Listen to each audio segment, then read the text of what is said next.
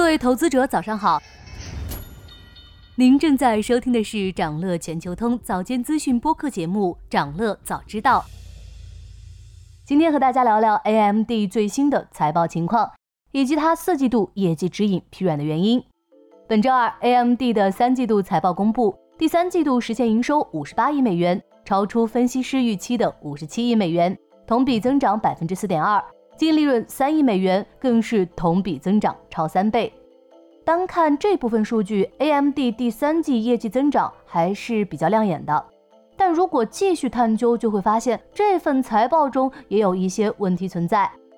第三季度调整后，运营利润十二亿美元，不及分析师预期的十二点七亿美元。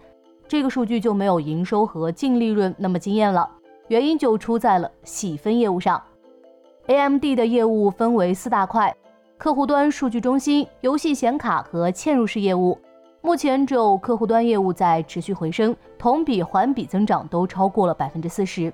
PC 市场的回暖令 AMD 回了口血，但其数据中心业务收入增长较弱，游戏和嵌入式业务有所下滑。总体来看，四大块业务占营收的比重较为均衡，都在二至三成之间。所以第三季度 AMD 的营收和净利润主要是靠 PC 业务这个好队友的精彩发挥，但不能每次都指望 PC 业务能有惊人表现。AMD 显然也了解不能过度依靠 PC 业务，把第四季度指引出的比较保守，预期收入五十八至六十四亿美元，上限刚刚和市场预期持平，毛利率百分之五十一点五左右，低于市场预期的百分之五十二。除了正在回升的 PC 业务外，哪项业务有可能成为 AMD 第四季的增长点呢？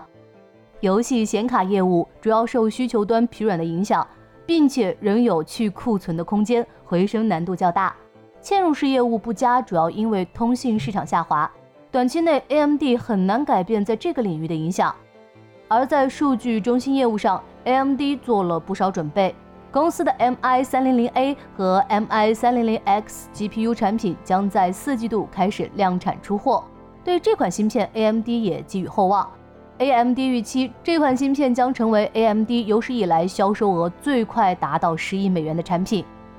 AMD 将凭借这款芯片和英伟达在人工智能领域展开竞争。人工智能是快速发展的增量市场，而英伟达在人工智能领域保持着领先优势。但这种优势顶着对手的压力也要参与，何况这款芯片已经收到了大量早期订单，也算顺风开局。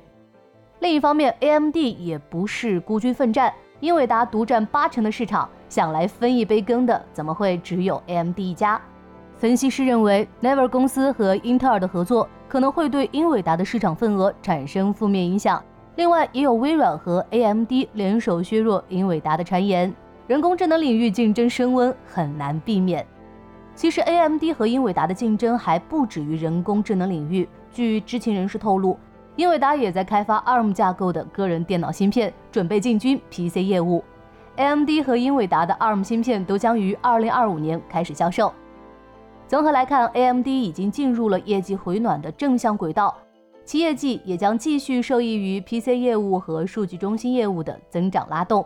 但三季度财报的亮点并不多，对股价作用甚微。股价的进一步上行，仍需要公司有更多超预期的表现。想了解更多新鲜资讯，与牛人探讨投资干货，现在就点击节目 show notes 中的链接，进入掌乐全球通 app。以上就是今天掌乐全球通掌乐早知道的全部内容，期待为你带来醒目的一天。祝您在投资中有所斩获，我们明早再见。